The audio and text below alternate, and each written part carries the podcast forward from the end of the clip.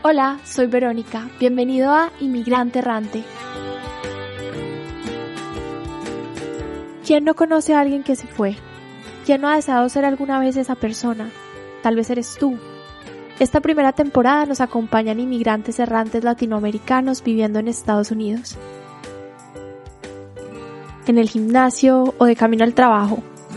En tu casa o paseando a tu perro. No importa desde dónde nos escuches, únete a esta conversación íntima.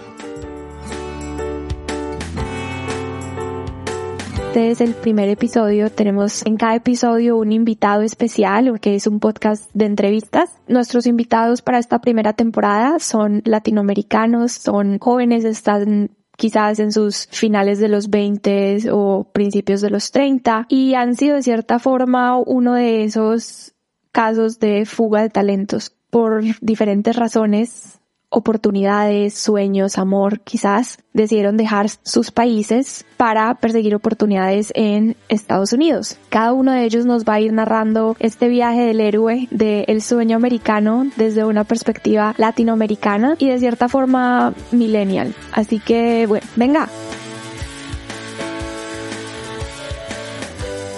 Hoy queremos darle la bienvenida a nuestro primer invitado, él es Daniel. Daniel, ¿cómo estás? Gracias por unirte hoy a la conversación en Inmigrante Errante. Hola, gracias por invitarme. Cuéntanos, Daniel, ¿quién eres?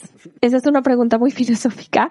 No, pero podemos empezar por lo básico. ¿Dani gusta o Daniel? Empecemos filosóficamente desde el principio. Ok, ok. Entonces, no, no sugarcoating here. ¿Quién eres? Pues la verdad es que es una pregunta interesante y creo que va cambiando con el tiempo. ¿Quién soy? Y nunca he estado 100% seguro de quién soy, pero sí me doy cuenta de cómo he cambiado con el tiempo. Entonces, por ejemplo, estudié la carrera de Derecho. Cuando estudiaba, pues era un, un joven que tenía varias opciones. Pude haber estudiado otras carreras. Por ejemplo, pude haber estudiado letras, pero un poco siempre mm, fui tal vez guiado por las mejores intenciones de mis papás, tomar unos caminos más seguros. Entonces estudié Derecho porque... Hoy eres abogado soy abogado. Te hice una maestría en Derecho también eh, aquí en Estados Unidos y, y, eso me dedico profesionalmente. Soy abogado para, para Amazon. Daniel, nuestro primer invitado de este podcast, es un abogado joven. ¿Cuántos años tienes, Daniel? 31, ya no tan joven. 31, 32. 31. Y trabaja para una empresa global. Vamos a hablar un poco de cómo ha sido tu camino para llegar hasta aquí. Pero bueno, antes de eso, cuéntanos ¿Por qué estás aquí? ¿Por qué decidiste viajar, dejar México? ¿En qué punto partes a Estados Unidos? Bueno, aquí para mí ahorita mi casa o mi hogar quiere decir Seattle. ¿Y por qué estoy aquí? Porque trabajaba en Amazon México y, y después de algunos años este, quise buscar junto con mi pareja estábamos buscando otras oportunidades. Yo personalmente quería tener la experiencia de trabajar en un lugar que no fuera México nunca había tenido esa experiencia y que siento que es una de las cosas que redondean tu, tu, visión del mundo o te hacen mejor persona el poder trabajar en otras culturas y, adaptarte a, a, a, un entorno tan diferente como otro país. Creo que te abre panoramas y te da herramientas que luego son muy útiles en la vida, como de adaptación. Entonces, eso fue un poquito lo que me llamó la atención de la, una oportunidad fuera de, México. Y no, no tenía que ser Estados Unidos, no tenía que ser Seattle.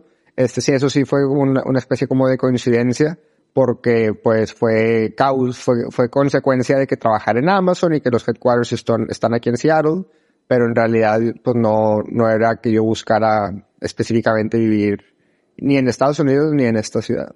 A veces buscamos salir, pero no necesariamente tenemos el camino claro. No sabemos al pie de la letra cuál es la ciudad, cuál es la calle en la que queremos vivir, cuál es el trabajo que queremos hacer, sino que las oportunidades se van buscando y van llegando y van determinando nuestro camino. ¿Dirías tú que hay que confiar en ese proceso, en esa oportunidad que salga y tomarla? ¿Ha sido así tu experiencia o por el contrario has aprendido que hay cierto tipo de cautela que valga la pena tener? O sea, sí creo que hay que tener cautela porque la vida es peligrosa y puedes cometer errores, pero al mismo tiempo no hay errores de los que no te puedas levantar. Con la cautela es, este, y otra vez vuelvo a mi ejemplo personal, tomé una decisión cautelosa de ser abogado en lugar de ser escritor muy temprano en mi vida, pero eso no quiere decir que no siga siendo esa misma persona que le gustan esas otras cosas. ¿Hace cuánto tiempo inmigraste? Yo en verdad considero que emigré cuando me salí de mi casa, que fue como a los 24 años, cuando terminé la carrera. Primero me fui a Estados Unidos a estudiar la maestría y luego volví, pero yo ya sentía que ya, ya, había, ya había emigrado. Fue hace siete años, cuando yo tenía 24 años. Este es como de cierta forma un nodo en tu camino, en tu vida. Me gustaría que acá hiciéramos un ejercicio. Siéntate cómodo, cierra los ojos, vamos a tomar una inhalación profunda.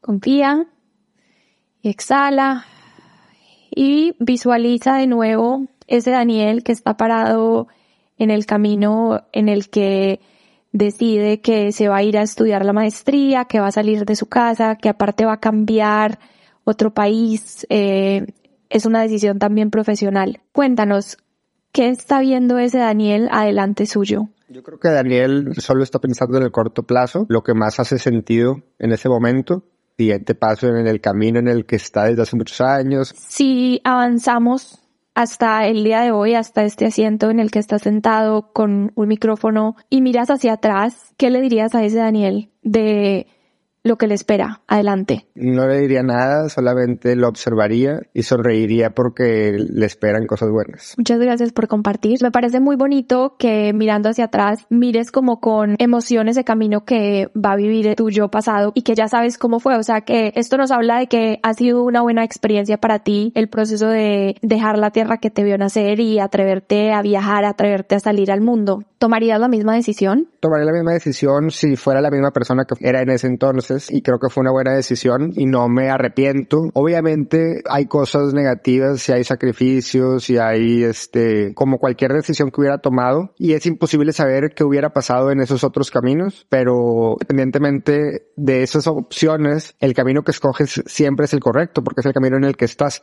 y ya no importa tanto como cuestionarte si era el correcto o no porque estás en este camino, entonces solo te queda avanzar y, seguir tomando las bifurcaciones correspondientes pero ya el camino tomado es el único camino que existe. Y esta es la misma realidad para los que inmigran como para los que no. Todos estamos en el camino y también, pues de cierta forma, tenemos la posibilidad de ir guiando hacia dónde va ese camino, a pesar de si estamos determinados o no. Algo que, por ejemplo, te gustaría que te hubieran dicho que nadie lo hizo, que nadie te dijo. Pues me lo imaginaba, que iba a perder un poco el contacto con mi familia, que me iba a desconectar un poco, pero pues esas son las consecuencias de cambiar, que ya los moldes anteriores no te quedan o la ropa anterior no te queda cuando, cuando estás en la pubertad, por ejemplo, que cambias y, y cada unos cuantos meses ya no te queda la ropa, pues sí, ya no te queda la ropa, pero pues eres un poquito más alto. Entonces me gusta pensar que mm, el hecho de haberme alejado de mi familia pues era inevitable, simplemente es consecuencia de que yo he cambiado y que estoy en una etapa diferente de mi vida. Por ejemplo, haberme perdido la muerte de mi abuela, o los últimos momentos de mi abuela, los últimos meses, los últimos años, de hecho, pues son algunas como culpas que a lo mejor me quedo, que tengo por ahí guardadas, o por ejemplo, estarme perdiendo la, la infancia y, y, y la vida de mis sobrinos. Pero pues, ¿cuál es mi rol para ellos y cuál rol quiero tener en el futuro? No sé, pero es algo de, las, de los sacrificios que, que haces por ser tu propia persona y por ser tu propia familia y por tener tu propio camino. No podría estar más de acuerdo. Como alguien que también es un inmigrante errante, siento que lo que dices de esas culpas que uno va trayendo guardada es, es gran parte del proceso. Es esa culpa de yo me fui y dejé atrás y los dejé atrás. De cierta forma estás haciendo algo mal. Personalmente me parece una de las grandes cargas psicológicas. Volviendo a la pregunta que te hice, ¿qué es algo que nadie te dijo, que nadie te advirtió. Yo creo que a mí me hubiera gustado que alguien me advirtiera eso. Verónica, vas a sentir que por estarte perdiendo de momentos, claro que no los estamos perdiendo y también los estamos viviendo de cierta otra forma gracias a la tecnología que menos ayuda. Vas a querer cargar con todas esas culpas y tienes que entenderlo y tienes que aceptarlo y tienes que perdonarlo y tienes que dejarlo ir porque no hay nada que culpar en ese caso, ¿sabes? Cada quien tiene que ir viviendo su vida y su propio camino y a veces esos caminos no están tan cerca de la persona que te gustaría que estuvieran and that's okay, no es tu culpa. ¿Qué has aprendido? Obviamente esta es una pregunta súper, me imagino que has aprendido cien mil cosas, pero La primera que se te venga a la cabeza, hablemos de esa. Bueno, es algo que ves en las películas o a lo mejor, no sé, ya te esperabas, pero algo que me sorprende y no me deja de sorprender es la, la diversidad cultural que hay, por ejemplo, en Estados Unidos. Hay gente de todos lados, en, en Monterrey y, y en, aún en la Ciudad de México, que es mucho más cosmopolita, no hay tanta gente de tantos lados y aquí hay mucha multiculturalidad y eso también me ha, me ha, abierto un poco los ojos a los diferentes problemas sociales que tiene el país, que a lo mejor en México, yo viéndolo desde México, no me hacían mucho sentido, pero ya viviendo aquí, llevando aquí un año, me doy un poco más cuenta de los, de los diferentes retos, este, en cuanto al racismo, en cuanto a las divisiones, o sea, entre más diversidad hay, pareciera que hay más desconexión ahí también. Es algo que me ha llamado la atención y que eh, pues he aprendido a ver diferente. De cierta forma, inmigrar es cambiarte los lentes que traes, cambiarte los lentes de tu ciudad, de tu contexto en el que las cosas tienen un juicio asignado y un valor y salir y ver que hay cien mil perspectivas de cien mil partes más. A veces es difícil saber qué hacer con eso. ¿Cuál ¿Cuál ha sido tu experiencia ante ese choque contra la diversidad, cómo lo procesas a un nivel emocional. no, lo disfruto y, choca, o sea, te das cuenta, sobre todo cuando, a lo mejor cuando eres recién llegado, tal vez lo notas más, pero no sé, por ejemplo, ir al cine, ir al cine y ver los anuncios es como darte cuenta cómo el mercado o cómo las empresas creen que son sus clientes y entonces a qué aspiran por, dependiendo de la forma que, o sea, de las estrategias que usan para venderle. Entonces, este, vas al cine aquí en Estados Unidos y los anuncios de un carro, por ejemplo, resaltan cómo el carro te da libertad para moverte individualmente a donde tú quieras solo, este, a disfrutar la vida tú solo, sin preocupaciones, el cambio, la, no sé, como los beneficios de, de, una persona individual de tener un carro. Si vas al cine en México y ves ese mismo anuncio de esa misma marca, resulta que el anuncio está narrado como para el mismo producto, el mismo carro, pero te venden la idea de estar en familia, de, de viajar juntos, que hasta el perro cabe en el, en el perro y toda la familia cabe en el carro me doy cuenta de cómo esas diferencias culturales son explotadas por las empresas, pero también me hace darme cuenta de cómo repelo o no me gusta esa mm, simplificación cultural que hacen las empresas y que quién sabe qué tanto impacten a la sociedad, o sea, qué tanto nos convertimos en ese personaje que las empresas quieren hacer para explotarlo. No lo había sentido hasta que fui vendido diferente, porque también me di cuenta de por qué soy como soy, el consumidor que soy, por cómo me, me vendieron las empresas en, en México, no sé.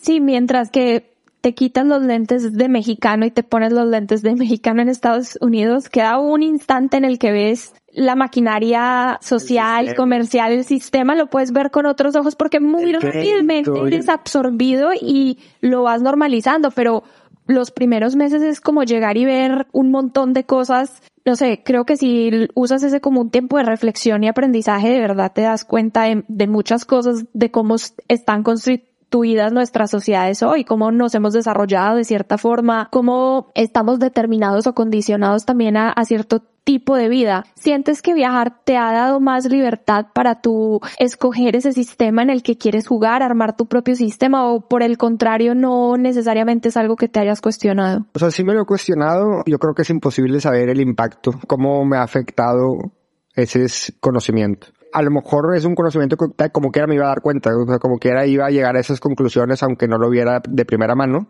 con la madurez, con las diferentes influencias de mi vida. El hecho de verlo de primera mano, ver estos ejemplos, yo creo que sí hace que te lo cuestiones más pronto. El ser humano en general, a lo largo de su desarrollo, se va cuestionando en sus diferentes etapas como el rol en el que juega, y, y lo que debe o no debe de hacer. Como que inevitablemente al mudarte te das cuenta de las diferencias entre lo que fuiste tú enseñado, ese sistema tuyo en el que creciste y, lo pones a, competir con el nuevo sistema en el que te encuentras.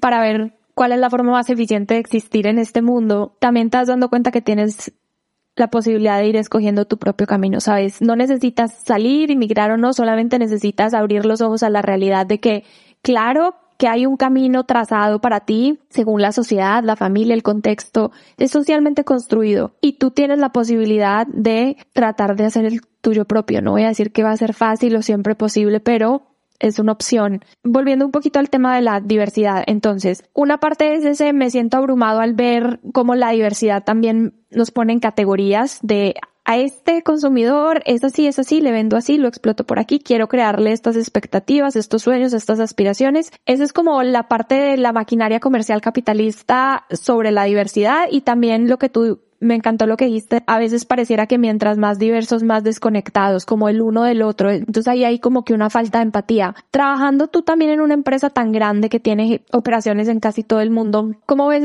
ese, cambio cultural aplicado como al trabajo? ¿Sabes? Eh, ¿Qué tal es el día a día trabajando con gente de todo el mundo? ¿Cuáles son los retos? Pues hay retos prácticos que es, por ejemplo, entender los diferentes acentos. O sea, el inglés de alguien de la India es muy diferente al inglés de un mexicano como yo y es diferente al inglés de una persona mm, de China. Entonces esos diferentes acentos para cada uno son diferentes, es difícil entender a los demás. Luego también no es nuestro primer idioma, es el comunicarnos o sentir que nos estamos comunicando este bien. Es, es difícil. Hay otros retos prácticos relacionados con diversidad cultural. Me felicitan por el 5 de mayo. A mí no me importa, pero ahí habrá gente que le importe eh, más, que nadie sepa cuándo es la independencia de tu país, o que no conozcan tus tradiciones, o que suman ciertas cosas de ti porque eres de cierto lugar. Y a nivel más pues, profundo, algunas de las cosas que yo me he dado cuenta de la diversidad cultural es a nivel subconsciente hay una, yo personalmente, no sé si sean todos los humanos, pero yo tengo una barrera natural contra lo extraño, contra lo ajeno. Entre más diferente a mí es, menos me mezclo con eso diferente a mí. Entonces es una barrera que siempre tengo aquí en el trabajo, por ejemplo, en Estados Unidos. Como los mismos abogados de aquí de Estados Unidos son de diferentes ciudades y de diferentes estados, todos estudiaron en diferentes lugares, no tienen como conexiones o raíces ni con la ciudad ni entre ellos. Luego vienen todos estos talento internacional de la India, de México, los mejores de todo el mundo, que tampoco tienen raíces ni entre ellos, ni con la ciudad, ni nada. Y entonces todos están en una trabajando para una misma causa que es Amazon, pero no hay una camaradería, no hay una conexión interpersonal esos primeros años que llevo aquí. O sea, a lo mejor eso se da con más tiempo, yo no sé, pero al menos esa es mi primera impresión después de un año. ¿Y crees que eso sea producto de la empresa o que simplemente nos falte construir más puentes entre las diferentes culturas? Eso es algo muy hermoso. Claro que cada quien se va como encontrando con el grupo de gente que de su misma parte, ¿no? Por ejemplo, si eres de México, seguro que acá tienes más amigos mexicanos que de otra parte. Pero pues sí, no nos vamos a conectar más profundo a no ser que construyamos esos puentes con los demás. Y no sé si sea una característica inherente del ser humano, no, no la juzgo tan duramente y no creo que es algo de Amazon porque lo veo en el país, lo veo en México con diferentes variables, el mismo comportamiento, el ser humano hace clanes, se, se, se alían basados en ciertas determinadas características. Hacemos eso a donde sea que vayamos. En tu caso, un inmigrante errante, nos contabas también la parte de, pues, tu familia. ¿Cuál es tu clan ahora? Viajando, moviéndote, arriesgas ese clan, construyes nuevos clanes. ¿Qué impacto tiene eso a un nivel personal y psicológico para ti? Definitivamente sí creo que te deja un hueco, un hueco que no está cubierto, tal vez con el tiempo, pero en este año, por ejemplo, sí siento que me falta esa parte para que mi vida sea plena me falta la parte familiar o la parte de amistades profundas, carezco de esa parte, pues no pasa nada, el, ser humano y la vida no siempre está plena, a veces le faltan pedazos y en algunos otros momentos esos pedazos están cubiertos, pero le faltan otros, entonces creo que no pasa nada si la vida no es plena todo el tiempo. Hay, hay una frase que me gusta mucho y tengo que quedarles debiendo el autor, pero dice, tendrás todo lo que quieras en esta vida, solo no al mismo tiempo. ¿Qué es eso que sí te ha dado viajar?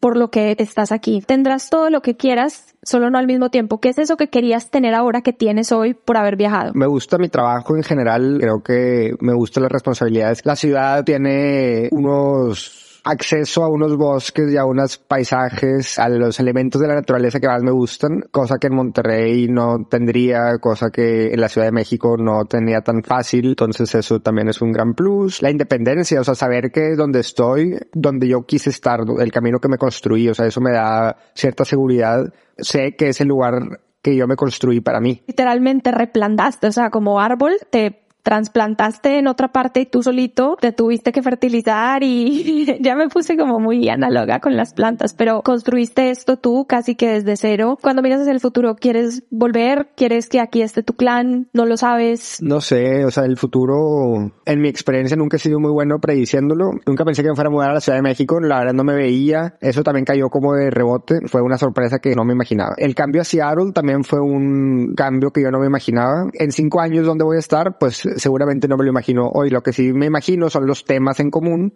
y esos, digo, ya son muy personales, pero eso sí me gustaría que sigan avanzando en la misma dirección. Y no importa tanto como el lugar, mientras esos otros temas sigan avanzando en la dirección que, que busco. Para ir ya cerrando nuestra conversación, quiero preguntarte por algún aprendizaje chistoso, alguna situación, puede ser una historia del aeropuerto, de algún choque cultural. No tengo anécdotas chistosas, puras tragedias. Tragedias de humor negro puede ser.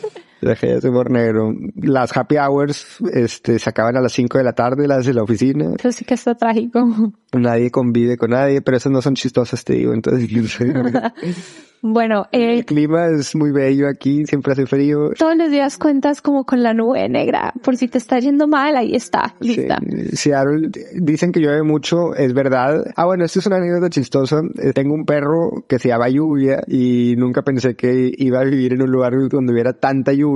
O sea, la razón por la que le puse lluvia es porque me gusta mucho la lluvia y ahora vivo en el lugar donde más lluvia hay, entonces... ¿Todavía te gusta mucho? Sí, todavía me gusta mucho, la verdad es que me gusta mucho la lluvia, pero... tu resiliencia. Vaya que, sí, vaya que me ha puesto a prueba la, la lluvia, todos tipos de lluvia, lluvias chiquitas, lluvias duras, o sea, yo no sabía que podía haber lluvias duras sin que fuera granizo, hay, hay lluvias cuando hace tanto frío que está a punto de ser nieve, pero no es nieve, se siente diferente esa agua de esa lluvia, pero, pero bueno, ya me estoy desviando, me gusta mucho la lluvia. Aproximaciones hacia la lluvia para el siguiente episodio. Daniel, este podcast va dirigido a otros inmigrantes como tú, que están por el mundo, que quieren conectar a través de historias como la suya. Está dirigido a familiares, amigos de esas personas que se fueron, pero quizás no conocen su historia para que la conozcan mejor, para que también sepan tu lado lo que tú viviste al irte y dejar eso atrás. Y bueno, también para el público en general. ¿Qué no hemos contado de tu experiencia humana de inmigrar que se nos esté escapando? ¿Sabes? Cuando tú piensas en yo, Daniel, inmigrante errante, ¿cómo lo definirías? Bueno, y como empezamos filosóficos, yo creo que también hay que terminar filosóficamente. El emigrar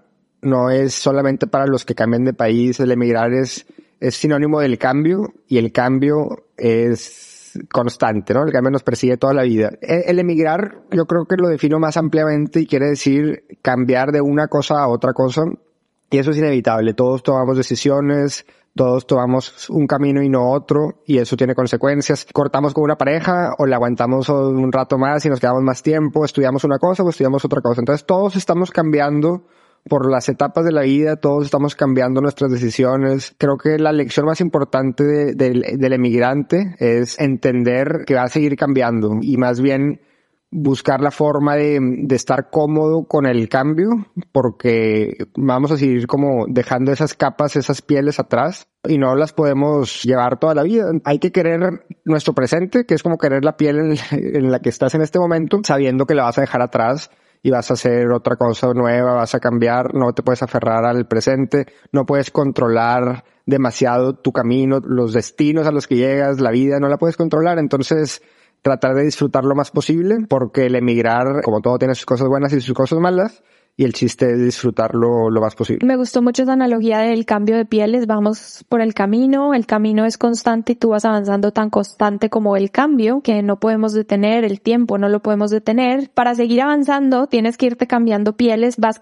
pasando por diferentes estaciones en la vida y, al arrastrarte las vas dejando ahí colgadas. No puedes cargar por más que quieras irte con tres pieles al porque avanzas, Porque avanzas por el camino y, y haz cuenta que esa piel se queda en esa parte del camino porque te sirvió para protegerte. La piel te sirve para protegerte del camino. Entonces, conforme tú vas avanzando, tu piel nueva es la piel que necesitas para ese nuevo pedazo del camino. Hay que confiar entonces en que la piel que tenemos ahora es la que tenemos que tener para protegernos del camino en el que estamos. Es la que tenemos. O sea, no, hay... o sea que listo, se cerró la pregunta por imposibilidad. Es la que tenemos, punto. Y bueno, este truco se lo aprendí a mi terapeuta. Cuando te hice la pregunta, me diste una respuesta muy bonita para definir el emigrar a un nivel filosófico de principio. Para Daniel, ¿cuál es esa definición personal de este viaje? La verdad, ha sido positiva mayoritariamente. Pocas excepciones como la muerte de mi abuela, como que mi relación con mi familia esté un poco distante. Con solamente yo creo que esas dos excepciones o el choque cultural, creo que mi camino se ha puesto cada vez mejor. Me ha gustado en total desde que salí de, de Monterrey, me fui a la Ciudad de México y luego me fui a Seattle. Creo que ha sido un camino exitoso y satisfactorio y lo he disfrutado bastante y creo que es, si lo tuviera que evaluar, le diría que es positivo, o sea, en general para mí. Bueno, pues muchas gracias por compartirnos tiempo, tu historia, cómo te sientes, cómo ha sido ese proceso de pararte a pensar y hablar. Probablemente nunca quiera escuchar esto. De entrada no me gusta mi voz, cómo se escucha. No sé si tenga buena dicción. Esto para decir que todos tenemos inseguridades, todos tenemos esa voz que nos está diciendo esto no está saliendo tan bien, tu tono no es tan cool. ¿Cuál es el estándar con el que estamos midiéndonos y juzgándonos todo el tiempo? Bueno, que este sea un espacio para hacernos este tipo de preguntas, para compartir sobre todo, para ver que no estamos solos, para ser más empáticos, para conocer la historia y abrazarnos así sea en la distancia. Gracias, gracias por compartir, gracias por escuchar y no se pierdan el siguiente episodio. Vamos a seguir contando muchas más historias, trayendo muchas más voces, muchas más experiencias, construyendo una comunidad poco a poquito, cada programa, cada escucha a la vez. Esto es Inmigrante Errante. Yo soy Verónica, su host. Gracias por escucharnos. Qué rico que nos acompañaste hoy en Inmigrante Errante. Me encantaría que te sumes a la conversación. Únete a nosotros en redes sociales, arroba inmigrante errante en Instagram y TikTok. Y para conocer más sobre este proyecto, visita mi página web peribero300.com.